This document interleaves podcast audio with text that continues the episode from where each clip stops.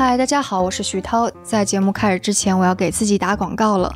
我们的节目《到海外去》第二季是在上周上线了。这档节目比较的细分，是专门讲中国公司出海的经历以及出海中一些专业的话题的。主播是专注于出海的风险投资机构大观资本北美负责人 Richard，以及在世界各地都做过项目的世界银行分析师 CC。那这次到海外去第二季的形式会有一些特殊，它是付费模式，现在还在第一个月的半价优惠期。付费平台有五个，大家可以根据自己的偏好选择一下。如果习惯于泛用型播客客户端，还烦劳在 Patreon 上订阅，因为可以生产一个独特的 ISS feed，供您在泛用型播客客户端添加并且收听，体验会比较好。当然，大家也可以在喜马拉雅、喜马拉雅海外版、喜马拉雅、蜻蜓以及爱发电上订阅。当然，我们也准备了福利。如果您不仅自己购买了这期节目，也安利了身边的朋友成功，我们将送出沈一飞老师的幸福课。沈一飞老师就是前几期节目中和我们聊女性主义以及亲密话题的那位复旦大学社会学系的教授，很多听众都还是蛮喜欢他的，所以送出的就是他的课。那安利成功并购买的，可以截图到我们的邮箱 etwstudio@gmail.com，我们就会放送出沈老师的课。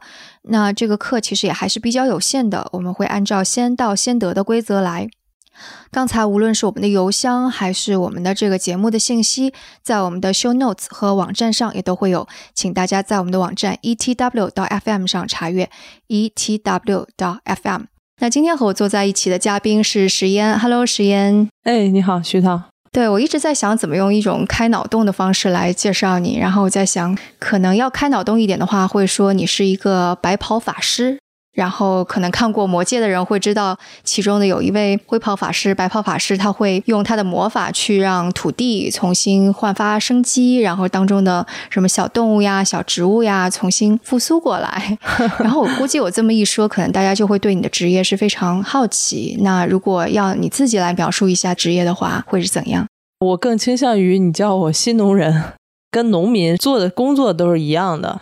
但是呢，为什么叫新农人呢？我觉得过去可能我们在中国一说到农民，可能是一种身份，但是新农人呢，更多的是一种生活和事业的选择。这个新不光是说我们做的这种农业形式是新的，还包括这个理念，以及我们之所以选择做农业，不是一种被动的选择，而是主动去选择做这个农民。嗯，你就是城市出生，然后后来自己选择了去做农民的，对不对？对，你是哪个城市？我是河北保定出生长大的。所以为什么会踏上这条路？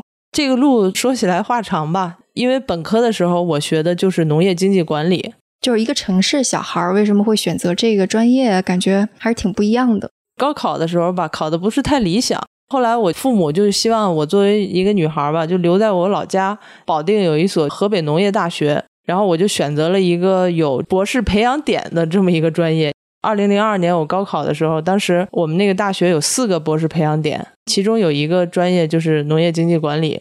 我其实对农业完全没有概念嘛，我就一看，哎，经济管理应该是比较好的，我就选择了一个这个专业。但是直到我开始上硕士，当时本科毕业之后保送到人民大学的，然后到人大之后，我保送的是相同专业，我的导师呢是研究三农领域的温铁军教授。当时他对我们的要求比较多的，就是希望我们多到农村去调研。他说：“你们不要总是做一些简单的理论化的、不接中国国情地气的这种，一定要有好的问题意识嘛。”他就老是让我们去调研。直到那会儿开始，我才开始接触，说：“哎，我们这个专业到底和农业、农村、农民有什么样的关系？”这个是第一个转折吧。当下乡村之后，一看，其实是和我想象的是有很大的差异的。比方说，实际上在种我们这些地的人，给我们生产食物的，都是一些我们当时叫“三八六幺九九”部队，妇女、老年人、儿童，这些是留守在乡村的。只要一看在种地的，基本上就是六十岁左右的这些老农。那个时候，我们做了一个课题，就是关于农业面源污染的。嗯，农业什么污染？面源污染。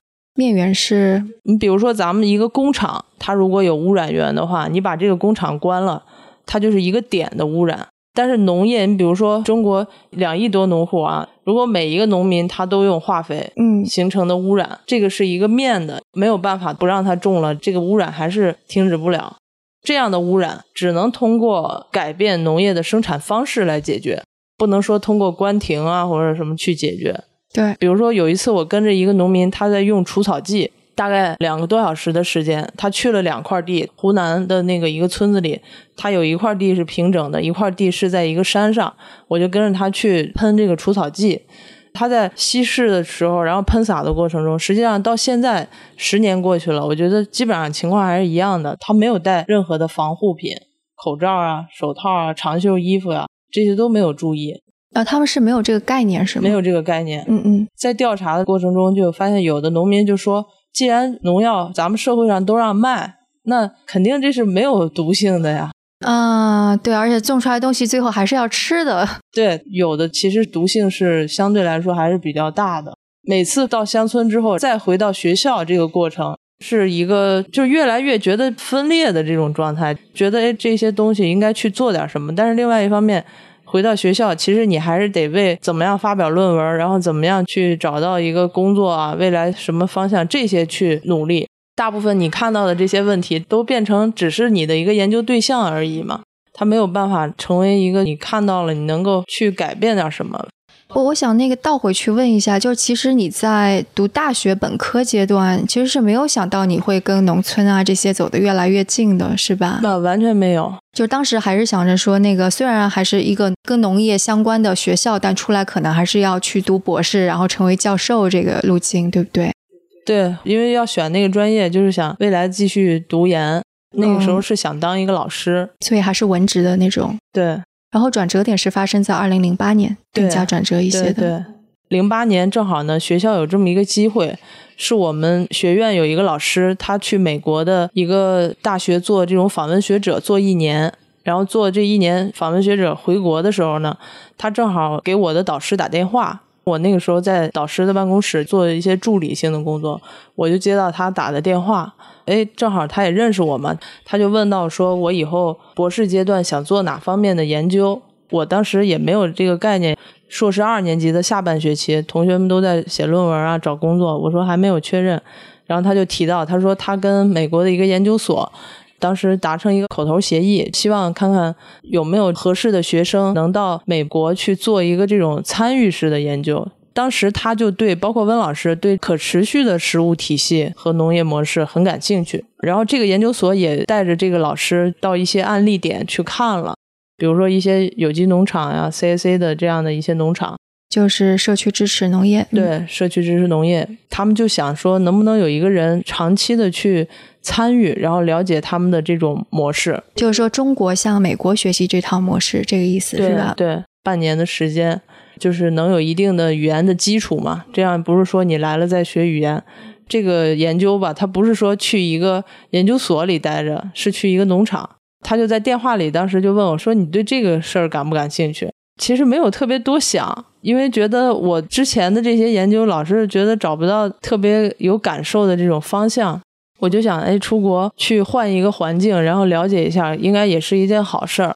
所以那个时候，我后边又跟这个老师联系，我就说我能不能申请这个项目。后来就也算申请上了，应该是二零零七年底开始有这个意向的，然后到二零零八年四月去到了这个明尼苏达州，距离它的这个双城大概有三个半小时左右车程的这样的一个农场。三个半小时就已经非常远了，特别是在美国这样非常顺畅的路况上。对，反正是坐的那个汽车越来越远。就感觉越来越荒芜吧。当时你已经知道会去一个农庄是吧？对，但是没有想到是那么偏僻的一个农庄。对，嗯，会害怕吗？刚一开始还是有这种害怕的，就像好多人来到我们农场，比如说傍晚的时候，可能很多人不敢到农场里去转，因为你从一个城市的生活状态。一下到了一个很空旷的这种生活状态，就特别害怕。我记得我当时问了我们这个农场的这对夫妇一个问题，他们就大笑。后来我才意识到，为什么我问的问题他们那么觉得可笑。我就问我说，因为我来到我们住的一个很大的一个农场的房子嘛，就有门，但是从来不锁。白天我们去干活，他俩就说你不用锁这个门。我就问他们一个问题，说我说这儿安不安全呀？他俩就哈哈的笑。后来我的那个实习期快结束的时候，他们还跟我说，相对来说农村是更安全的，但是肯定一到那种很空旷的地方，你内心的那种不安全感会增强。当时我又不会开车。基本上那半年的实习期吧，我都是在农场范围内待着，可能偶尔，然后农场主他们会带我去别的农场看一看，去参观嘛。但绝大部分时间还是在我们这个农场待着。所以你到那农场的第一印象就是，首先它很大，感觉会有点不安全感，是吧？还有别的吗？嗯，还有就是特别记忆深刻的吧，到现在十年过去了。就是我一到农场，当时我们开一个车过去嘛，围过来了好多猫，还有很多只狗，全都围到我们这汽车前面了。当时我就觉得，这些动物怎么都不怕人？这是当时的第一印象。后来那几天就是差不多刚到的时候，前一周就是适应，当时就是捡鸡蛋，因为每天它那个鸡下完蛋之后，你就要把那个鸡蛋捡到鸡蛋盒里，他们农场会去卖，而且就是那鸡蛋捡完之后不能立刻装盒。得拿块很软的一个纸似的东西把它擦一下，以防它上面有一些沾着鸡粪啊或者什么的。擦完之后放到那个鸡蛋盒里，给它盖好，然后上面要贴上我们农场的一个贴纸。最开始刚到那儿一周就干这个，还比较轻松。这个是你预期的工作吗？一开始的时候觉得，如果是这种状态的话，还是可以的。你去之前你就知道自己是要干农活的？对，就是去一个农场要干农活。当时农场还给我发了一个问卷，就是问我有没有在下雨的时候户外干过活。干过吗？没有。怎么填？我就填了说没有。对，没有。我们当时这个研究所帮我最早申请另外一个农场，那个农场更大一点，但是那个农场把我给拒绝了。啊，就因为没有怎么干过农活是吗？对。然后他一看，他上面问的很细，就是你出生和你成长的城市有多少人口。这个其实就是一看就能知道，说你其实是一个都市女孩儿啊，而且跟美国比起来，我们的人口真是太多了，一个城市的人口。对你来到农场，人家都是那种真正在干呀，每天干活，不可能说陪着你聊天的那种，或者你做研究，人专门陪着你，不可能，必须按照实习生的日常几点几点上班下班这个来。你可以利用你自己的时间去多做一些研究性的，但不是说你来了这儿主要是为了做研究。大概又过了两周吧，这个时候又来了一个实习生，一个美国的女孩，刚上大一的一个女孩。然后我们就算是正式开始就农场的正常的劳动量了，就早晨八点到十二点，然后下午一点到下午五点，八个小时的这个工作。那个时候就开始很不适应，当时就感觉哎太累了。到下午吧，下班之后回去之后到九点多，就属于那种就是完全坚持不了了，就要睡觉，特别累。每天就感觉浑身散架了的那种状态。做些什么呢？开始的时候，先是要清洗一下育苗盘。四月份当地还很冷嘛，把那个所有要准备育苗的几十个育苗盘要洗。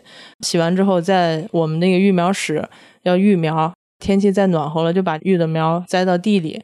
其实到栽到地里，差不多能在地里工作是六月份吧，五月底六月份的时候，那个时候就活越来越多了，因为要大量的要去除草。全都是人工，然后还有采摘、配送这些也就开始了。在露天的一干就是几个小时的时间，确实开始对我来说，我觉得有点难以承担。我现在想象我都无法想象，会想逃走吗？倒是没有想逃走。那个时候就是我现在回想起来很有意思，就是说，因为确实太累了，有的时候我就老是上厕所，嗯，其实也是去休息一下。因为在地里干活的时候，你一刻不停的都得干，比如说除草、啪啪拔草，就是那个热呀，又热又难受。因为你想想，你在一个被太阳晒的下边，对呀，坚持这样一项劳动要干至少一个多小时吧，有的时候要拔草要什么的，老得蹲着跪着。这种状态，然后你站起来走一走，就会觉得稍微舒服一点。嗯，就反正开始的时候确实很不适应，老有一种落差感。每次下班回去之后，回到住的地方之后，就会觉得说，哎，我原来做那么多课题是吧？项目，然后跟着老师参加的会议都是大的那种很重要的，就是你干的每一件事儿，你都觉得它很有意义。比如说乡村调研，你觉得哎，这个是支持帮助农民。但是，一到农场之后，那个天天都在拔草、擦鸡蛋，那个时候就觉得我来这儿干这些事儿为了什么，或者它的意义是什么呢？嗯，干半年这个，我会不会就被我同学落下了？一直是在用你的脑子、用你的智商再去解决一些事儿或者学一些东西，然后现在变成一个纯体力的事儿了。对，我就老是在质疑我来美国的这个意义是什么。嗯，就你老想寻找一个价值嘛，然后你还很担心你的研究。对我怕我落下呀。后来逐渐的也会因为收到邮件，我们在农场里是没有手机的，没信号那儿，电脑就是都在住的另外一个农场里，所以每天晚上回去可以上上网，可以看到哎国内大家在讨论一些课题，我们老师的那个邮件组。就你会明显感觉到，哎，过了一段时间，人又在做一个新的项目、新的课题，但是很明显我就不在这个课题里吧。我能想象那种，就有点感觉还要要错过什么的那种。对，就有这种感觉。后来你是想通了是吗？后来就是自己转变了这种想法吧。是过了多长时间？一个多月。呃，所以是说从四月份你到那儿之后的一个多月，还是说六月份开始农活种了之后的一个多月？从四月份到那儿之后吧，就是四月十六号我到那儿，然后差不多到六月份吧。我觉得促进改变可能是两个事儿吧，一个是那个时候我们种的菜开始有一些有产出了，特别是一些生菜还有菠菜，那个时候就最早的出来的菜，拿回我住的那儿自己做，就做了菠菜炒鸡蛋啊什么的这些。哎，那个时候觉得那个味道完全不一样，可能跟自己种出来也有关系，然后跟我们这种有机种植也有关系。感觉至少自己可以做饭了。你首先你中国胃有一个很强的适应感了一下，嗯，对对对，自己可以吃。第二个呢，就是心态会觉得你不能跑，不能回去，你就得找到自己生活的意义。所以就想在田间地头大家劳动的时候，就同时跟这个农场主聊聊天，对吧？然后了解一下，就是问问他们美国的一些农业啊或者什么的，或者请他们带我去一些别的农场，如果有机会。后来中间就是发生过一次我和这个农场夫妇的矛盾，农场因为他是管吃住嘛，然后他们就说就可以到镇上的超市，如果有什么东西不够的话啊，可以到镇上超市买吃的。刚开始因为我对新鲜食物的定义就是觉得是超市里看着特新鲜那个。我就说我想买新鲜的蔬菜，就开始买了两次，然后到第三次要去买，也差不多应该是在五月，就我们那个自己的菜还没开产的时候，五月中下旬吧。这个时候农场主夫妇吧就走到我面前，那个感觉很严肃，就说你不要去买了。然后我说为什么不让我去买？他说咱们自己农场里去年存的罐头、豆角，还有咱们的那个冬储的洋葱、土豆这些，还有冷冻的那个番茄。他说这些在冰箱里你都可以拿回去吃。他说你不要老到这个超市去买了。他们一说完这个话，我立刻泪流满面啊，真哭这一个多月的那种委屈吧，还有不适应啊，因为语言啊，然后吃的这些不适应，就一下爆发了。就觉得我在国内我想吃什么吃什么，怎么到这儿来我连买一个新鲜蔬菜都不让我买？在那个之后呢，也逐渐就理解他们的这个原因是什么，就是其实是。我们这农场主呢，他们的这种吃在当地当季的这个理念特别强。比如说，这个苹果从生产地到餐桌这个距离，这个食物里程，他不希望是高碳排放的。运输是高碳排放的。对，因为那个时候明尼苏达州它还没有自产的这些蔬菜嘛。嗯哼。那你肯定是从别的州运过来的。明尼苏达州的纬度应该是往北京还有更往北，是吧？相当于东北的那个纬度。所以那个时候刚一到那儿，我根本理解不了他们这个意思嘛。嗯哼。后来逐渐的那些想要找意义的这些心就放下了，放下来呢，反正我就觉得那就把这半年坚持下来。啊，你找意义的那个心都放下来了啊！因为你会发现，你天天不能老问人问题啊。就开始的时候，我还很有意识的，比如说种地的时候，我拍拍照，对吧？然后这些都是我的记录。但是后来你每一天都在干这些活儿啊。你不能每天都拍这些除草的，还有包括很多时候，实际上我们干活的时候，不是说几个人都在一块儿，他们有的时候在一块儿很大的面积的地里，大家是分散干活的，所以后边就是把这个当成一个工作去做了，跟农场的这个生活逐渐融入，就觉得我就是在这儿每天要实习，然后要跟这些人一起生活，以前的那个心态逐渐就放平和了。就发现，哎，其实他们的生活很有意思。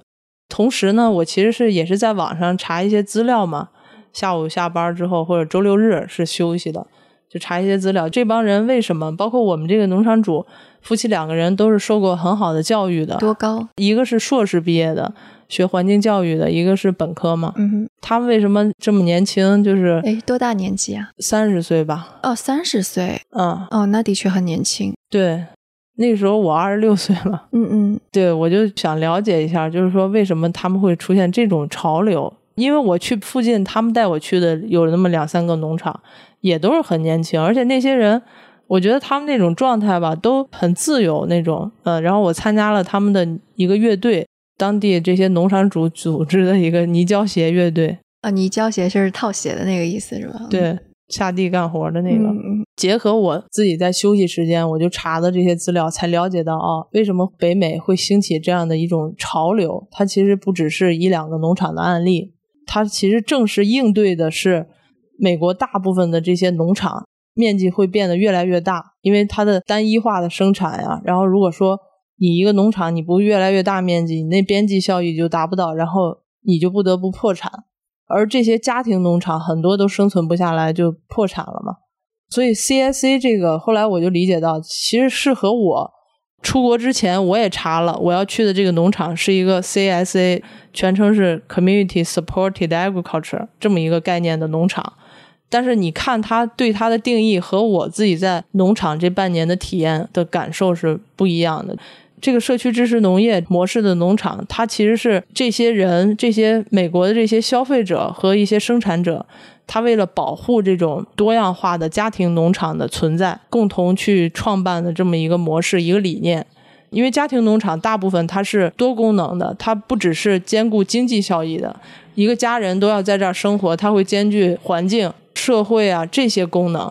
所以他们希望这样的一些农场能够生存下来，通过这种份额的概念，就是说我作为消费者，我提前订你一年的菜，那这样你不就知道我生产出来之后我该卖给谁，你就不用说我种出来之后再着急去找市场了。而这个农场的这些人呢，他不是我们传统意义上的这种农民吧，他其实是一些愿意主动去选择这种简单的生活呀。而且我觉得最重要的是，真正可以让你的理念和生活方式做到知行合一。你比如说，你是做环保的，但是往往你在城市里生活，你很多的行为无意识中其实还是在消费啊，不断的消费，不断的购买这样一个模式底下。可是你在乡村的这种生活，实际上你不用刻意的去说我节约消费，是吧？因为你没有这种太多的社交，所以你不用说天天买一件新的衣服来穿，或者说我每天都把自己装扮一下，不用天天去超市，因为去超市你经常会买一些不需要的东西，所以都是生活很必须的。农场主夫妇他们自己的婚礼也都是穿的二手的礼服。诶，我能问一下，像这个 Community Supports Agriculture 是什么 CSA 是吧？嗯，它是什么时候在美国开始兴起这个概念的呢？它是八六年，哦，八六年，对，哦，那比我想象的要更晚一些。哦，是什么由头会起来的呢？其实这个 CSA 它的有一个相同理念的，就是其实是最早出现在日本和欧洲一些地方，比美国还要新，还要早在七一年。嗯哼，嗯，在日本当时他们管这个模式叫 take，汉字的话叫提携。其实它的背景就是在七八十年代，西方高发和发达国家高发这种食品安全危机的这个年代。比如说，当时日本重金属镉导致的这种痛痛病、大骨头的那种，当时出现了一种环境危机。其实是在他们工业化、城市化达到一个高峰的阶段，所以这个时候社会就产生了一种思潮吧。因为很难去说，就是你作为那个时代就直接能推动政策，它就转向这种环境友好性的农业。其实是一群消费者和农场主吧，农民他们先起身行动。就是说，七一年当时在日本，就是因为一些消费者愿意去，算是叫主妇联盟。当时可能有很多家庭主妇，她其实是不上班的。然后这些人很关注吃的安全，他们就组织起来去到乡下找到这些愿意去给他们做这种无农药、无化肥生产的生产者，然后直接建立一个直销的模式。你来给我提供我们吃的这些菜，但是我们来保证你的收益，定制化的这种方式。我以为在美国会更早一些呢，因为你看，在美国一九零零年代初，一九二几年啊，一九三几年，其实它的中部地区的沙尘暴已经非常的严重了，而且大量的农场、农场主、农民破产、流离失所，包括可能是在一九四几年、一九五九年那个寂静的春天，是在说四几年的时候，说因为农药或者是一些化学用品的滥用，所以整个生态给破坏掉了。昆虫都不见了，对，所以我以为美国这个会更早一点，而且包括在一九六几年的时候，感觉好像呃，美国有个思潮也是类似于年轻人去一个农庄，然后自给自足，然后你要自己去做一些什么事情。嗯嗯，可能您说的这个是美国的有机农业，它确实还是比较早的。这个 CAC 的这个模式，它是和有机农业是一个。不是的关系是吗？对，交叉的概念，它不光是生产方式，还包括消费的方式。嗯，因为有机农业有一些农场，它也是生产出来之后再卖到一些商店啊，或者说超市这种形态。嗯哼。然后 CIC 呢，它更讲究的是一种关系，生产者和消费者应该是互惠互助的这样一种关系。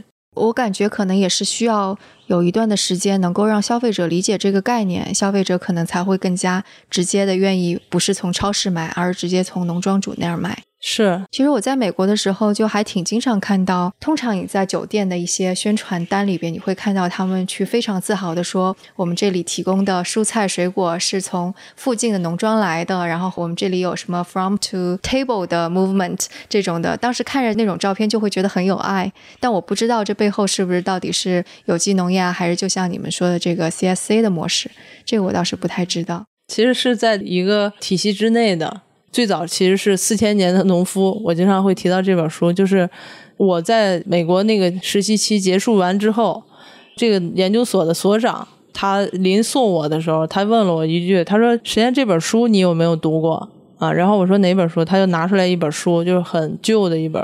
然后他就说：“你应该读读这本书。”后来我一看，那个书写的是四千年农夫中国、日本和朝鲜的永续农业，他用的是 permanent agriculture。我在美国的时候我没读，我就把那个书装着就回国了。后来回国之后，我打开那个书读，确实挺让我震惊的。那个书是一百年前，就一九零九年，美国的一个土壤局的局长，也是研究土壤学的一个博士。他一九零九年来了东亚，最主要是在中国，然后同时也去了日本和朝鲜，就看东亚的农业。它里边大量的都是那种白描性的，写我们的中国农民如何制作堆肥。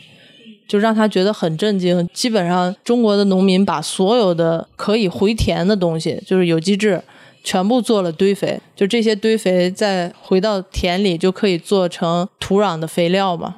包括他去一些大城市，去上海的周边，他就看到每天早晨的船只，船上都拉着的桶里都是装的是城市里的人的排泄物，然后拉到周边的这些农田去做堆肥。其实那个时候，他就算是最早的开始反思美国农业的了。一九零九年、一九一一年，他回国之后，当时写成了这本书。最后一章没有写完，后来这个人就去世了。但是他这本书就成为了后来影响很多美国人做有机农业的一本最初的一本。大家从这个书里得到一些灵感，是说为什么美国在两百多年历史，然后土壤的这些有机质啊、这些养分就下降这么多。包括你说到这些沙尘暴什么这些东西为什么会出现？所以他们其实想寻找一种更可持续的方法，更可持续的耕作方式。结果通过金博士的这本书，发现哦，东亚还有这种堆肥、还肥于田的这样一种形式。所以欧洲是没有这种耕作方式吗？欧洲那个时候也是没有的。英国派了一个人在金之后，大概应该是在一九二几年，把他派到了印度的一个洛桑实验站。去推广欧洲的这个农业技术，去洛桑实验站的这个人呢，也是一个学者，结果他又被印度的农业给教育了一番，然后他写成一本书叫《农业盛典》，就是描述印度人当时是怎么做堆肥的。这本书就是当时对我的影响也挺大的。说实话，那个时候我对农业的技术吧，在美国的农场干了半年的时间，对农业技术、生产这些略微了解一二。但是回国之后读了这本书之后，其实就开始更多的引导我去想，我们中国历史上的这些智慧，其实是从来没有去涉及过的。就我没有去了解过的。这个中国学界其实也没有人去总结吗？还是怎么说？实际上有，就我开始对这个感兴趣之后，我就读了几本这个中国农学史，其中他们就描述了中国历史上包括一些农书里边怎么样去说我们这个种地应该怎么去种的一些书，比如说《陈腐农书》啊，什么挺著名的各个阶段的这些农书，描述的其实都是跟一个核心的东西有关，就是土壤。就怎么样去肥土？同样还有一个就是粪，用粪如用药，就是说农民你用这些粪应该像吃药一样。哇，天哪，这是我第一次听到这种说法。嗯，那个时候我其实是我就想怎么样能够把我在美国结合的这个模式啊，但是这个 CIC 的模式它是国外的一种模式，中国的咱们几千年来的农业其实是引发了西方的思考。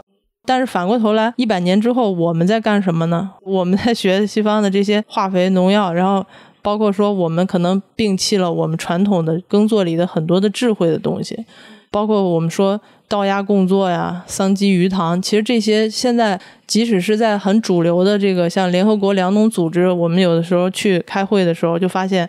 把我们中国的这些传统农耕的一些东西，已经通过一些现代的科学研究证明了它的价值。就比如说稻压共作这个理念，就是在种水稻的时候，我们同时养鸭子，然后这些鸭子它可以吃水稻田里的虫子，鸭粪可以肥田，鸭子的脚掌搅拌可以给这个水起到一个松土和引入氧气的作用。然后你说那个桑基鱼田，就是桑树下面开个鱼塘，然后鱼可以吃蚕的蚕粪，蚕粪，嗯，所以这些听起来中国人的都是传统的经验，然后美国人或者西方更多的是测量土壤的肥力，这个是用科学的方式。现在有把这两种结合起来吗？现在我觉得有很多人在尝试，所以有一些模式现在它只不过需要通过一些数据化的东西去证明它的意义嘛。你比如说这个稻压共作，其实有很多研究显示，单一的产量，比如说水稻的产量可能会降低一点儿。但是问题是什么呢？你从总的蛋白质的测量来看，植物蛋白、水稻还包括动物蛋白，鸭子、泥鳅、田螺都属于蛋白啊。所以这也就跟我们到底怎么去看待产出也有关系。对我们是只看一个产量，我们一亩地里。我们如果说菜的话，可能纯的你种的菜，也许比市场上其他同品种的要低。但是问题，如果你看它的生物多样性呢？看这一亩地里，我们还有野菜，对吧？我们没有用除草剂，我们这野菜还可以配送，还可以卖。那肯定我们这个有机质更丰富的土地，它的持续性是更强的。所以你是在农场做到多长时间的时候，开始萌生出我回中国也要做一个类似的事儿的想法呢？差不多快到我回来前的一个月吧，所以你是待了多长时间？待了半年的时间，半年六个月，从四月份到十月份。对，十月份他们那边就差不多到冬天之前了，就地里就种不了东西了。所以那时候你就想回国之后我一定要做一个这样的事情。对我那个时候还没有想说我自己要做一个新农人的这个想法，但是我会想。因为当时我的导师已经在做一些这种鼓励农民做生态农业的尝试。当时我印象，我在学校的时候，农发学院经常有很多农民来培训，有一些培训的内容我也听过，就是类似于生态农业。而且那个时候我在去美国之前还听过这样一个事儿，就是也是我导师参与的一个事儿，就是当时河南兰考有一个村书记，他当时来参加我们那个温老师举办的这个培训。培训完回去之后，他就想做，还不是有机，但是是无公害，他不用这个除草剂，然后化肥减少使用，农药减少使用，他就无公害大米。结果种出来之后吧，卖不出去了。啊？为什么？当时有一个事件叫“教授卖大米”的事件，因为它的成本高了嘛，你不用除草剂，你得用人工除草，这个就增加了人工。你想想，咱们如果撒除草剂的话。一个人一个小时你就几亩地就撒完了，但是拔草至少得几个人。对对对，这个村书记做完之后，米就卖不出去，会高多少呢？成本他们当时算这种无公害的，可能高百分之二三十吧，可能是。我记得他算了一下，他的米当时必须得卖到三块多钱一斤才行，就是与市场上可能大部分有的是一块多、两块多的这种价格。然后当时我记得我导师还在学院的办公室举办了一次叫“大米听证会”，就是组织了一些学者，包括这个南马庄的村民和支书，他们来学校里讨论说，如果你作为消费者，你愿意为这大米支付多少钱？那个应该是在零四年啊，我感觉那时候也的确稍微早了点儿，消费者意识还没起来呢。那会儿主要参与的都是一些学者嘛，知识分子，最后也没卖出去。最后一个超市看到了教授卖大米的这个新闻事件的报道，然后人联系到这个南马庄村，帮他们都解决了。所以我在最后那一个月吧，我就开始想，因为确实当时对整个的生活理念呀，还有就是对于这个有机农业它的这个价值，呃，通过参与劳动，又通过自己的这个网上的这些研究，确实很认可了。我就想。回国之后，怎么把在美国的这个 CIC 的这个理念，能够和温老师之前做的这些试验能够结合起来？但是我也一直在想，就是我回国之后，我该吃什么？我就是我在农场，我都全都是吃农场的。然后回国之后，我要不要也去找一个这个农场，然后能够去订他的菜啊，或者什么的？确实，回到学校之后，第一个不适应的就是再去食堂去吃饭。就是感觉和我当时在农场的时候自己做的这些饭菜，就味道差异确实太大了。这里我可以插个细节，因为其实现在采访的时候就是在实验的这个农场，中我们是在农场吃饭的，没有荤菜，只有素菜，是吧？而且我是个食肉动物，我通常不太爱吃蔬菜，但今天我盛了一碗之后，我又添了菜，我又觉得真的是非常好吃，是从来没有发现我自己是可以成为一个素食主义者。在农场里吃的菜多了吧？你能尝出来每一种菜它的那个。细微的口感的差异，嗯嗯，所以就是回来之后也是您导师正好有这个机会，然后你就开始参与进去，是叫小毛驴是吗？对，现在想起来就好像说这些都是一个很偶然发生的事儿，就是比如说我去美国这件事儿本身就已经很偶然了。回国之后呢，那个时候一直在想找机会把美国的这些东西啊能有一个落地。直到我当时就是听到温老师说，其实在我在美国的这段时间，他跟这个北京市海淀区政府谈了一个项目。温老师一直认为说，北京郊区啊不应该再走这种规模化的以产量为主的农业啊，应该走都市农业，以它的多功能为主体的。所以当时北京市的一个领导就说：“那你给我做出个示范吧。”当时这不就在。海淀区凤凰岭脚下给选了一块试验田，两百三十多亩。但是我回去的时候，在十月份，这个项目有一段时间停滞了，因为这个项目主体和当地的执行之间有一些可能有一些问题没有解决完。到第二年，就是一二月份，哎，突然又得到了消息，说农场可以又开始运营了。这个时候到三月份，我就申请了，申请过去了。就这个农场实际上是零八年建设好了。就最基础的道路修完了，建了两个大棚，这些设施都有了，最起码你可以种了。我们就讨论说，可以起个名字，就是把这个 CIC 模式作为我们当年运营的一种方式去尝试。相当于这个之前是没有用 CIC 的这个模式，是你过去了之后，你把这个模式对，当时他们也没有太多的概念，就是该怎么去运营它嘛。这个说服他们会困难吗？嗯，也不是很困难。也有一些志愿者有反对的意见，为什么呢？一个是你每周配菜，这个中国人能不能接受啊？咱们都是习惯于在新鲜的，对，去超市或者说去菜市场去买菜，你给他配送过去，他能不能接受一周吃一次菜？还有有的人就是说这个价格。那个时候就还觉得我定的价格高，实际上我当时定的价格也是有点拍脑袋定的，就是五块钱一斤，根本没有把一些成本考虑进去。就农场的建设成本，因为那是也算是一个科研基地，所以就光算了一些很简单的生产成本，没有算运营成本、销售成本，这些都没有算。即使那个价格，就是我们团队的人都觉得贵。对，我想那是十年前，可能的确菜价也没有像今天这样。现在菜价其实没什么提高，但是只要你比普通的市场上的菜高，他都是觉得贵嘛。当时我们就给这个农场起名叫“小毛驴市民农园”。零九年，但我想是不是最难的地方还在于找到第一批愿意去支持你们的用户？对，还有就是维持这些用户。嗯，这个是你们怎么搞定的呢？当时是我在学校的时候吧，从美国回来种地嘛。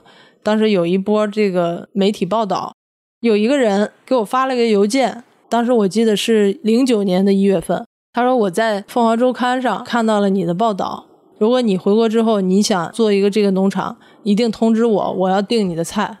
所以我就联系了这个人，他在西山那边有一个小区啊，我就联系了他，他挺热情的，他我说能不能到你那小区去做一个推广，他特别热情，然后他联系了物业，嗯，我们定了一个时间，在有一个周六的早晨，小区里做一个宣传。同时，比如说有一些产品，我们可以展示一下。其实那个时候菜还没种呢，那怎么展示呢？其实就是当时有一些各地农民合作社的那个跟着温老师培训，他们产出的一些产品。后来来了人很少，可能也就是四五个人，还是很有失落感的。当时有一些失落感，不过那个时候是激情很强啊，就是觉得四五个人我也得把它讲明白了。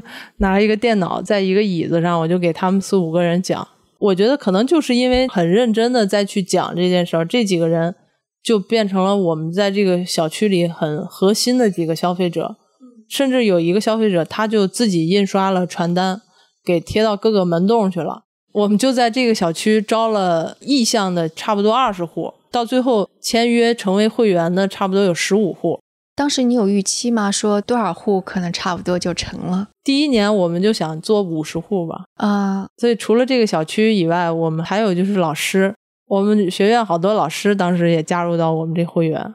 我记得你就是其他媒体在报道的时候，你还说，但凡愿意参加这个会员的，你非常坚持要上门去给人家解释，对，就为什么会要坚持这个？其中我们把这个模式划分成了两种，一种叫劳动份额，就是你可以自己来农场种一块三十平米的地；另外一种呢是配送份额，就是你不用自己来种，我们来给你配送到家，自己来种，这个我们就不用上门去收钱了，因为他以后每周都要来。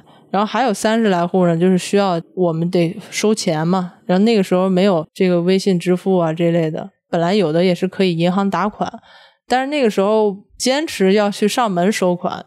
因为我们毕竟收了人家的钱，而且是预付款，而且那个时候地里什么都没有呢，就是希望他们能知道我们做的这件事儿意味着什么，不是说只是你花了钱买了一些健康的菜，其实这里边你可能会有风险，万一我们种不出来呢，是吧？或者说种出来的量很少。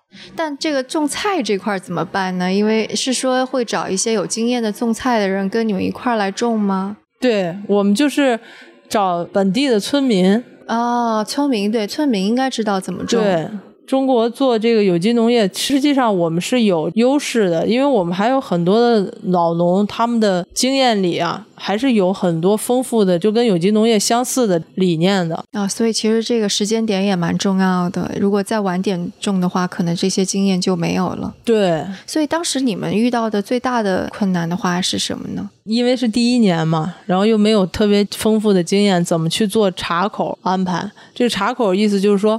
比如说，我这一茬我种了七个菜，但是一个月后这些菜采收完了，你下一茬什么时候种？就是你得保证人的每一周这个菜箱里边都得有个七八种菜啊啊，不能说这一茬你全都收完了，然后下一茬还没种，或者说你种的品种很少，它不就每周都有重复吗？当时又大棚又没有，就那么两个大棚，它也没有办法形成一个有效的种植。开始配送了三周，全都是一个品类的菜，是什么呀？油麦菜、小油菜、大葱，连续配了三周之后，就有人开始有意见了。有一次我就去跟着去送菜，结果送到有一户那儿，那个人啪一下把那个菜箱给我们扔出来了。啊，意见这么大，都不好好沟通就直接扔了？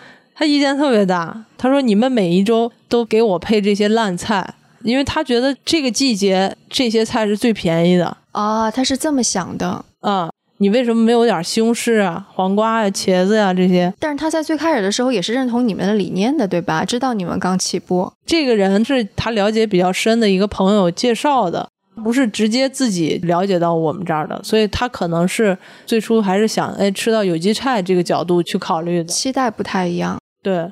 所以开始一年两年的时候，这类的问题确实挺多的。一方面我们技术又不达标，设施很一般，所以大部分是露天蔬菜嘛，那你就没有办法做到相对比较丰富的配送。然后另外一方面就是说，采收什么时候采收啊，包括它的品相啊这些，一开始的概念就是，只要是我们种的有机的，就是非常好的，就不管它什么品相，有的时候可能虫眼儿特别多。啊、消费者就接受不了。对对，可能的确会这样，因为现在超市里的菜都太漂亮了。对，而且咱们超市里的菜很多就是包着塑料膜，它就让你觉得就是很精致。嗯，实际上，它那菜可能就是从批发市场里批发过来的，一包装就觉得很好，对对对，很精品嘛。嗯，然后有一些消费者，我们的一些消费者到现在也有这样的理解的，他觉得哎有机菜意味着很精致、很好的服务的这种。哦，但是另外一种人就认为有机菜就应该长得歪瓜裂枣的。对，还有一类人，我们的技术提升了之后，菜不是说每个季节都很多虫眼儿。冬季其实我们的大棚，我们冬季种的小叶菜、小油菜啊、小白菜这些，基本上没有虫眼儿，因为冬季昆虫就很少。但是夏天，你就这个季节叶类菜就很少，所以每一个季节都不一样。你要说有机菜它就是什么样，你要是以一个单一的眼光去看待的时候，你往往就会产生怀疑。就是这个也是我们直到现在客诉最多的吧。又一批消费者，他就会觉得说，你这个为什么不用塑料袋儿啊，或者说不用这些塑料的包装啊？他会觉得这个是不新鲜。其实咱们是今天，比如说上午采摘，下午配成菜箱，明天中午就收到了嘛，都是在二十四小时内从采摘到餐桌的。但是确实，如果你提前不喷水、不泡东西的话，你想想这菜这个温度下，你摘了之后二十四小时肯定就会蔫儿。有的人就会怀疑说，你是不是放了很长时间才给我配送？然后我们最近就拍了一个小视频，哎，我看到那个了，就是记录了说二十四小时之后这菜什么样，带你放在一个冷水里边泡多长时间，然后又水灵灵的了。对，哦，我当时看那个视频，我看完了之后说，哦，原来是还有这个道理，我的确也不知道。我们现在也是要做大量的科普，反正当时经常会遇到这样的问题嘛。然后第二年，有的人他就不订菜了，嗯，就流失了。对，流失了。嗯，从零八年到一二年，你开始有了自己的这个分享收获农场，所以在分享收获农场，你解决的问题其实也是跟在小毛驴解决的问题是一样的，对吧？还是说其实可能模式会有一些改进啊，不一样？呃，模式和理念其实基本上都是相似的。但为什么就不在小毛驴接着把它扩大，而是自己出来做了一个呢？当时小毛驴还是我们学校的一个试验基地嘛，我们当时去做的时候都是属于完全没有概念的，就是没有说你是创业或者说怎么样，大家管理上怎么去分配职务是吧？但是确实三年的时间啊，就是当时的小毛驴的影响力就非常大了。比如说，我们当时在第二年的时候预定下一年的菜的人，等着的就有三百户。在这个时候，很明显就是原来我们以试验性质的这种心态，包括志愿者啊什么这些参与者，就产生了一些问题、矛盾啊，然后意见不统一啊，就会感觉到就是说，呃，正好当时我又要毕业了，博士毕业，我有好多时间要写论文什么的，就觉得是可能这种方式不太适合，就是再继续在试验的这个角度去参与了。所以当时我就想自己去创业，这个就跟你之前的那个读到博士之后当老师的志向就完全已经不一样了。对，本身博士毕业的时候啊，也想找一个大学，比如说我找一个大学，我同时还可以干这个农场的事儿。但是当时挺有意思的，就是申请了两个、两三个这种单位吧，也就去面试了。就是在学术圈儿吧，大家觉得我这种做法和研究的方式很难被接受。为什么？就比如说我去了一个科研院所嘛，然后有一个面试的人直接就跟我说，他说你不应该来面试我们这儿，你应该直接找一个大学去当院长。啊？为什么这么说？他就会觉得你太活跃了，然后你的做的这些事儿，因为确实在我们这个农业领域，当时小毛驴的这个影响还是比较大的。嗯嗯嗯，但是因为小毛驴那个刚刚做了两三年的时间，所以它影响力大，大家可能还是大多数是批判的思维，所以他刚刚说的那个话是有点像讽刺一下的那种感觉吗？有一点。后来有一个曾经面试我另外一个学校的一个人，他还来参观我们这儿了。嗯，他跟我们同事说，他说因为当时面试的时候觉得我的各方面条件都很好嘛，唯一的就是怕管理不了我，因为觉得在学校的时候做的这些事儿风生水起，有点儿可能超出了他们对于一个大学老师应该是什么样的这个概念。所以他们想要的是什么样的人呢？就墨守成规，教教书就可以了，出出论文是吗？对，对我来说也是一个新的认知吧。以前我认为说高校都应该是引领这个社会创新的，对吧？因为你这么多学生，这么多老师，实际上更应该是引领的。呃，但其实，在有些领域，并不是，它可能落后于社会的创新。像我们开始做 CSA 之后，从小毛驴到后来，就是很多人开始做 CSA 的研究。现在出的什么博士论文、硕士论文就太多了。那个时候，十年前我做博士论文的时候，基本上国内没有这方面的研究资料。当时我就跟我爱人，我们俩不是也是一块儿创办小毛驴吗？我们俩就说这个事儿，就是马上要毕业了，要不要继续找，还是说？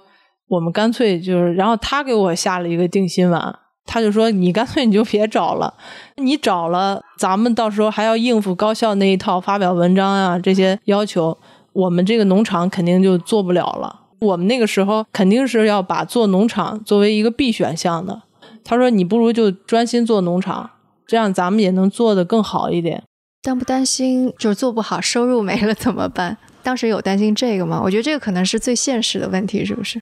当时收入不是太担心，因为小毛驴其实已经验证了会有人愿意来买，是不是？对，最担心的是什么？最担心的是科研，自己还是有一点受社会的这个评判的影响嘛。你博士毕业之后，结果你连个工作都没有，还去当了个农民。对，但是反而最后就决定了，也就决定了，然后这个过程又过去了，嗯，然后就开始创业了。嗯，所以创业最开始经历的那一切，其实因为有了小毛驴做铺垫，应该会更加容易一些，是吗？当时是这样想的，当时我就觉得已经干了三年了，我再创业肯定是更容易了。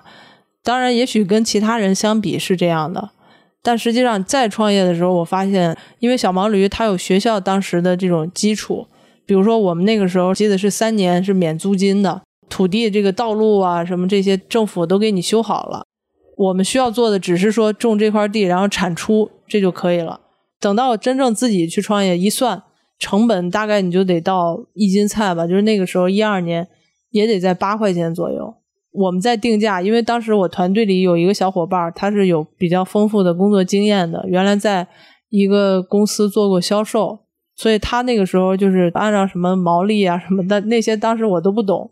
他说按照这个算，那个时候我记得最初可能我们定到了十二块钱吧。十二块钱，天哪，就比五块钱已经翻了一倍还不止。对，然后当时就是那个心态就发生了一些变化，就会觉得我首先要活下来。当时那个会儿我们有四五个人啊，每个月至少得给人点补贴呀。啊，所以当时的跟你一块工作就不是志愿者的身份了，而是其实是你的员工的身份了，是吗？对。但是那时候已经有用户了，是吗？用户还是愿意跟着你的，愿意去。开始还没有吗？因为小毛驴那边我没有跟人那些客户去说，那这个怎么弄呀？重新去找，就还是按照原来我的那个经验嘛，嗯，到一些公司去做宣讲，我们就没有在社区去做，因为后来发现，其实除了那个社区，人呢是因为有特别骨干的，就住在社区的这个人，他很积极，但是我们到了别的社区，如果说你完全陌生。也没有人是住在这个小区的，就大家很难建立这个信任的。反而是一些公司，比如说我们去过 IBM，去过阿里，这些单位也是以前我们的一些朋友啊或者会员他所在的单位。他帮我们联系，比如说员工俱乐部，能不能让我们这个来讲一讲？嗯，是这种形式。所以就每次几乎都能够有会员进来，都会招募几个。所以你是二零一二年几月份开始？五月份开始招募的，九月份开始正式配送。所以中间我们有这样几个月是招募会员，然后安排生产。到九月份的时候，你们有多少会员？一百多户。哦，那还是挺多的。比小毛驴那会儿快多了。对，当时计划生产计划也是按照一百五十户左右来安排的生产。计划是九月份配送，你肯定得在七八月就开始要种了。嗯，对，是。而且那时候你也已经有经验了，就已经知道了怎么去搭配，也已经知道了。其实我想这里边可能分成两个部分，一个就是你们在种植农业方面的经验。到底怎么慢慢去积累？另外一个是怎么经营的方面怎么去积累？然后农业这个是不是因为一二年到现在也八年了嘛？农业种植的经验是说，其实在前几年都可以解决的，还是说它每年每年你还是可以有新知，还是有一些新的经验和知识可以加进来的？农业生产相对来说还是有规律可循的，嗯，就还比较简单是吗？不能说简单吧，但是至少一个是我们有团队嘛，嗯，另外有好的设施，就是这些大棚啊，它是已经建成的，我们也不需要自己去投资。但是这样你至少茶口冬季的生产，它有相对比较丰富的蔬菜的可能性，然后再加上团队也比较稳定，就是我们包括老农，老农他们需要自己再去学一些新的知识吗？其实这个里边知识的融合很有意思。比如说我们这个基地的马叔跟着我们从创业开始就到现在了。他其实是原来在山东寿光人，生产常规菜的，但是那个时候他就是村书记，自己种大棚菜种的也挺好的。他后来就被我爱人在有一次会议上拉过来的。过来之后呢，其实我们告诉他的就是有机农业的原则，什么东西是可以用的，什么东西是绝对不能用的。但这些老农他的长处就在于这个点上。实际上，好的农民他在常规农业种植的时候，他用的这些农药和化肥也是少的。因为它的原则是什么？就是植物健康了，土壤健康了，这个东西它一定是产出好的。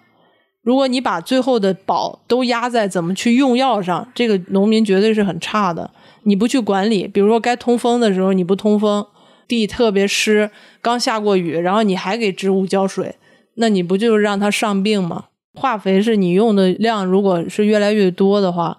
整个土壤的板结，它就会其实是最终还是导致的是你的植物质量会下降，产品质量会下降。但是如果说采用这种有机的方法，土壤好了，然后再加上你的管理，不是说你只要不用农药化肥这事儿就完了。实际上后边还有大量的工作，它跟人一样，就是它的环境好了，它自然就少生病。再加上一定的设施，它就可以隔绝和外部的虫子嘛。对，那个有机肥可以替代化学肥料，我可以理解。但是就比方说病虫害这个事儿，如果不用杀虫剂，怎么避免病虫害？就是这个其实是避免不了的，还是说也是可以避免得了的？前一段时间挺有意思的，我们农场来了一个华中农大学植物保护的一个小伙，硕士，因为植保专业，他其实就是研究跟农药最相关的。他一来了之后，他觉得开始的时候有点接受不了。他说：“为什么蚜虫这么严重了？怎么就是他觉得就是说，即使咱们有机，也不能让它这样啊？”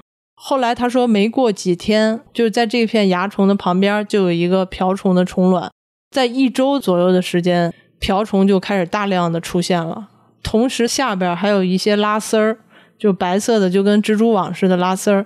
在这些丝儿的底下是另外一种虫子，叫草蛉。草蛉也是吃蚜虫的。他看到这个，他觉得太有意思了。就是在蚜虫的出现之后的一周，它的天敌就开始大量的出现。然后又过了几天，他就发现蚜虫的数量明显的减少了。大概又过了一周左右的时间之后，这些叶片也开始舒展了。就是差不多整个这个动态的过程，可能就是两周左右的时间。给我的感觉就像是你是在鼓励大家回到一百年前或者两百年前农民耕作的方式。就一个前化学肥料的这样的一种方式，因为之前也会有发生什么农民很穷啊，吃不饱啊，然后饿肚子呀，感觉好像没有办法摆脱黄土地啊这种生活状态。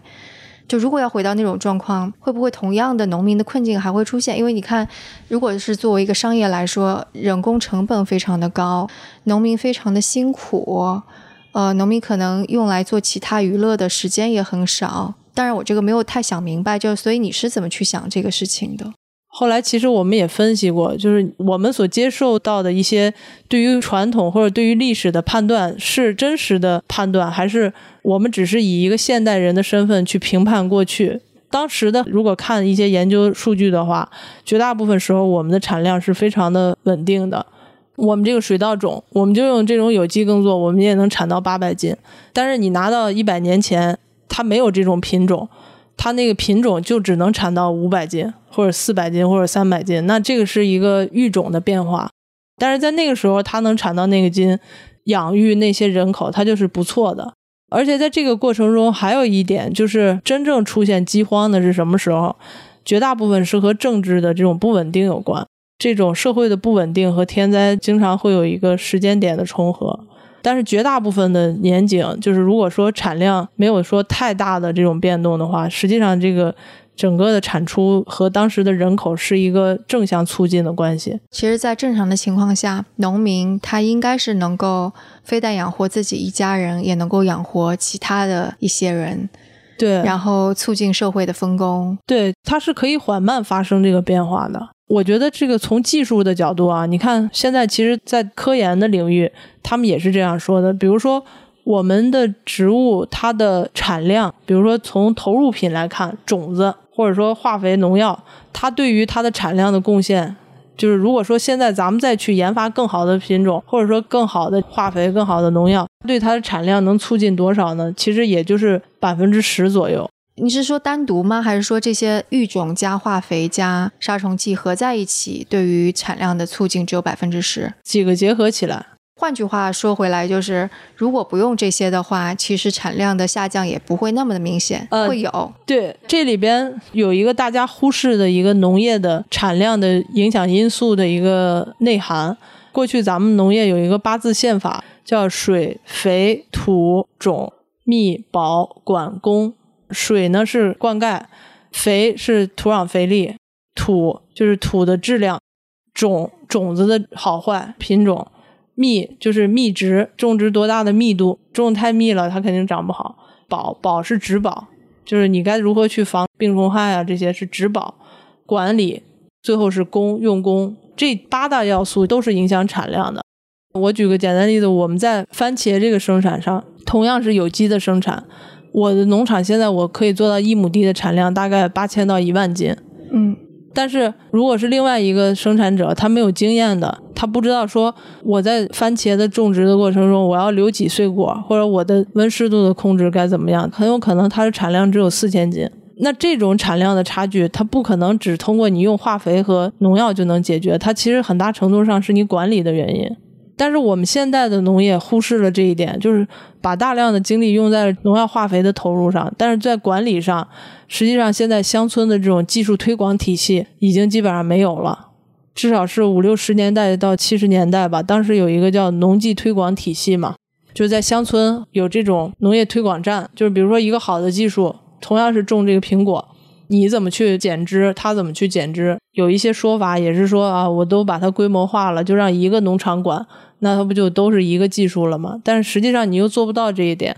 现在这么多农民，他各自管理自己的地块，在管理的过程中，他肯定有技术的差异啊。他就算同样用化肥，同样用农药，它的这个产量还是有很大的差异的。所以就是说，在美国倒是可以更加大的集约型的这么去耕种，但在中国还是很难的。嗯，因为我们的总人口和总面积，还有一些地区它就不适合规模化嘛。你像西南地区都是山地呀、它就没有办法产生规模种植的可能性。那你刚刚说的是，在历史上可能人口跟技术跟那个农业是一个稳步上升的过程，但是现在因为人口已经非常多了，理想的状况是我们都能够实行有机种植。但是在这种情况下，能够承受整个地球这么庞大人口的生存吗？确实是很多人会提出的一个问题啊。特别是你像有机农业转型的几年，就原来如果你不是有机耕种，然后你转型到有机耕种，它都会有这么两三年的一个转型期。这个时候很多产量可能它达不到稳定，它会下降的。但是呢，从有机农业的这个角度来讲，我觉得所倡导的也不是说绝对化的。就比如说今天、明天到来了，大家全都转向做有机了，其实不可能是这样一个过程。包括我们现在自己的农场，仍然有很多的不完善的地方。就你离那个最好的水平，就是我们叫 best practice，你要达到那个最优的管理水平，就是既高产，然后环境又保护的特别好，然后你各方面都做得很合理。比如说你有机肥也是这样，有机肥你用多了也会形成对土壤的污染。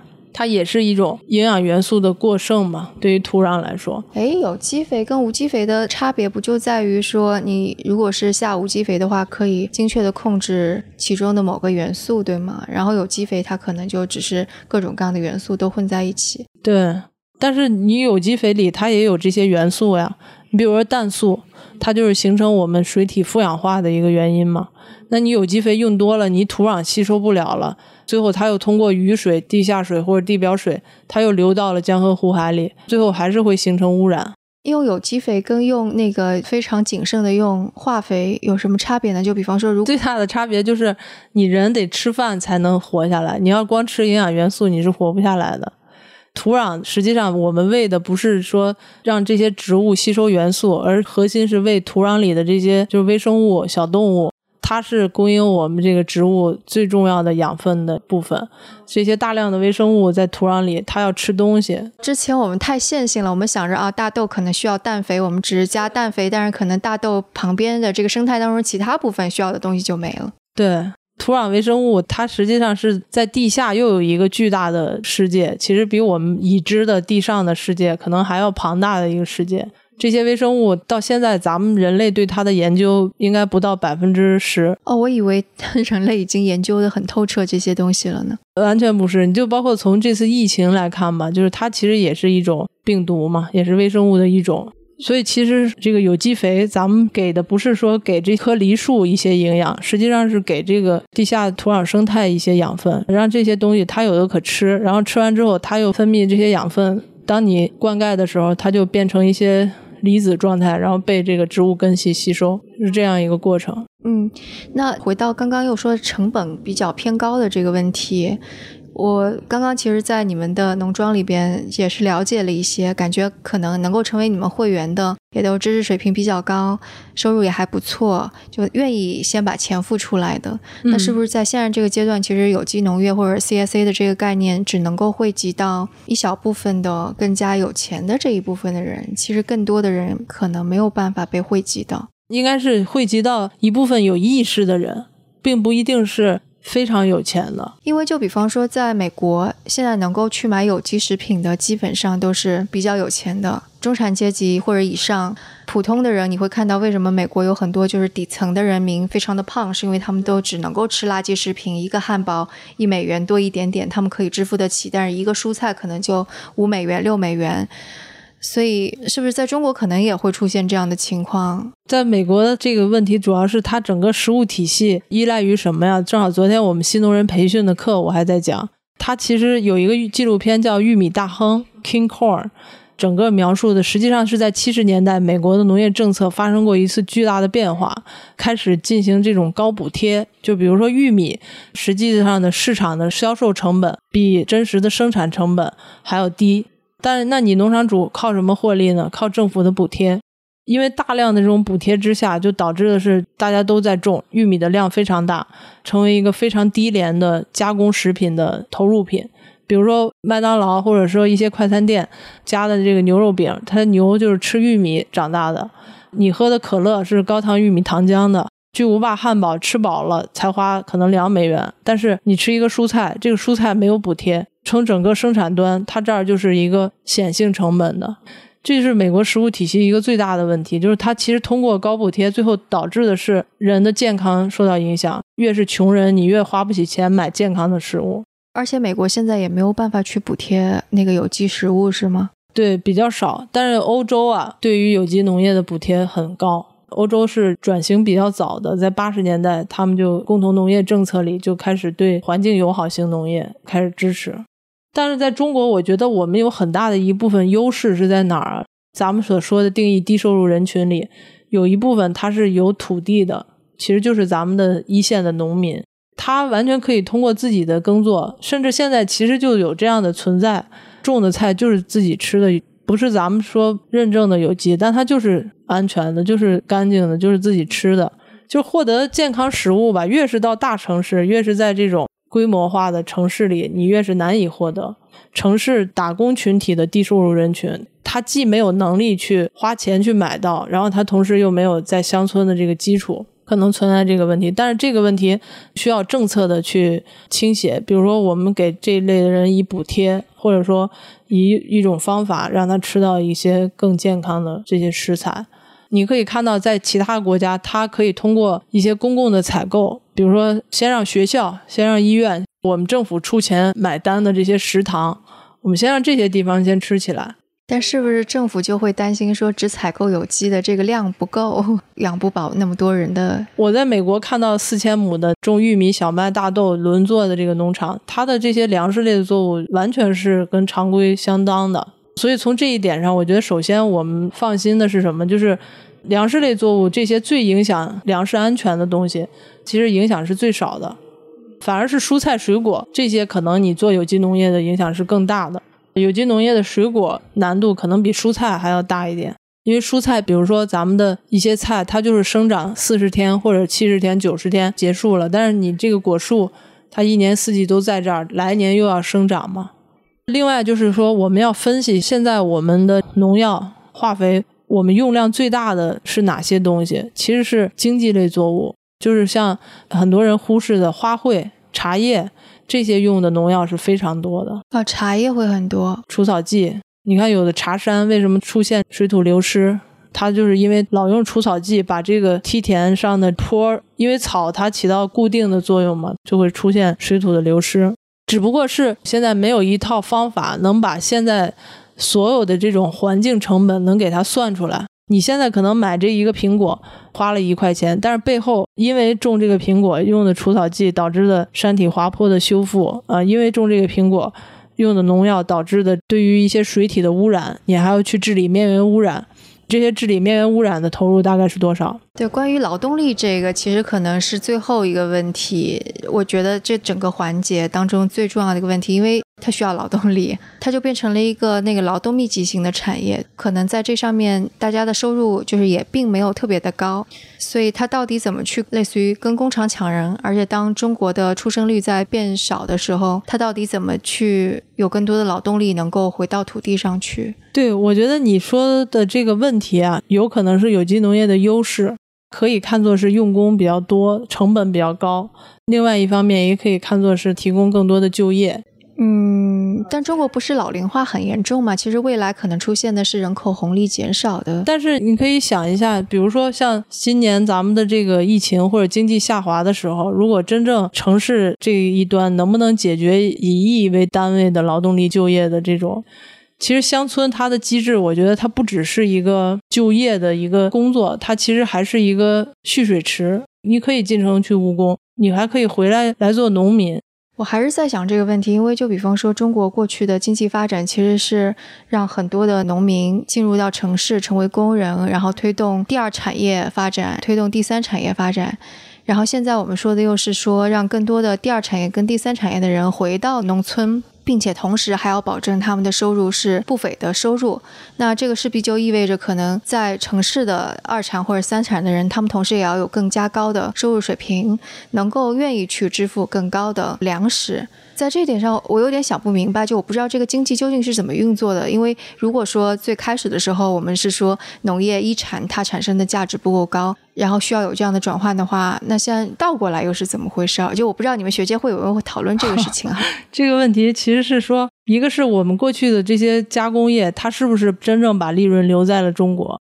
实际上，它是一个微笑曲线嘛。就是最低的部分是在中国了，把中国的这一批青壮年劳动力的，就像过去实际上中国工业化高发的这个阶段，但同时也是说，就是为什么年轻人还是愿意去，就是他的工资不够高，他获得的收入比这个微线曲线还要低，对吧？实际上是因为在建国以后，我们没有形成有效的这个工业基础，所以实际上我们的整个的农业有一个概念叫剪刀差嘛，这个说白了就是说我们相对来说是。人为的去压低农产品的价格，让这样一些人要进城去成为我们工业化的积累的贡献者。所以，即使到现在市场经济之后，市场经济之后，我们现在城乡收入差距还是四比一啊。虽然我们已经其实是完成了工业化了，现在农产品的收入依然不是市场价格，肯定不是市场化呀。要不然，一旦有 CPI 的增长，就很敏感嘛。因为这个 OK，它不是一个完全市场化的概念。所以，其实如果要是完成整个农业生态，我们也不是说完全有机，我们说更加保护生态一点。其实最根本的源头就是，也许价格应该更加自由一些，使得农民能够赚更多的钱。如果农民能够赚更多的钱，他们就愿意把更多的时间放在土地上，而不是去打工，而不只是可能劳动力更加弱一些的人，必须要用非常少的时间跟非常少的体力去耕作，是这样对吧？其实这是一连串的一个链条。对，是。它是一个有一个政策变迁的一个过程，就是实际上就是乡村。现在咱们不是中央在提这个乡村振兴嘛？我觉得乡村振兴就是如何让农民他想留在农村的，也可以过上很好的生活。比如说我们现在在乡村，我觉得生活品质没有一点比城市差，肯定都是比城市好的。至少我们现在生活的这个状态啊，就是你们的这个农庄这个感觉。对，像在我农场的年轻人，他们在村子里租一个院子，对吧？三四百平，一年两万块钱，和城市的蜗居，你可能住一个几十平的，一个月就七八千块钱租金。从真正的生活品质，从你吃的食物，然后生活的质量的这个角度去看的话，乡村并不一定比城市的生活质量低。大家需要对自己的生活有一个思想上的转变，因为我知道，的确有很多年轻人会愿意去找农村的一个地方开始自己种地，但感觉这并不是大多数人可以选择的事情。就今天我来的路上，还有一个年轻人跟我说呢，说他每个月一定要买一件衣服，这是个男生，然后他的工资其实也就五六千块钱。社会大的这个潮流啊，就是我们可能很难去逆转它。但是我觉得我们一定要保存的这样一种可能性。从我们这个生态学的角度上来讲，一旦你发生任何的逆转，你最恐怖的是什么？最恐怖的是你已经没有选择了。对，我觉得这是一个特别大的话题，就可能当中每个子集都能够。聊出去好多，对吧？就包括饥荒的问题，刚刚又给岔出去了。所以我想，可能这个话题我们之后可以持续不断的找机会再细聊。那今天非常感谢石岩给我们讲了这么多，不客气，欢迎再来。嗯。那关于这期节目，大家有什么想法，都可以给我们留言，或者写邮件，或者在 Telegram 群中告诉我们。那我们的邮箱是 etwstudio@gmail.com。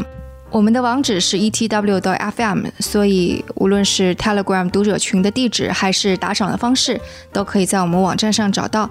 那我们下次节目再见。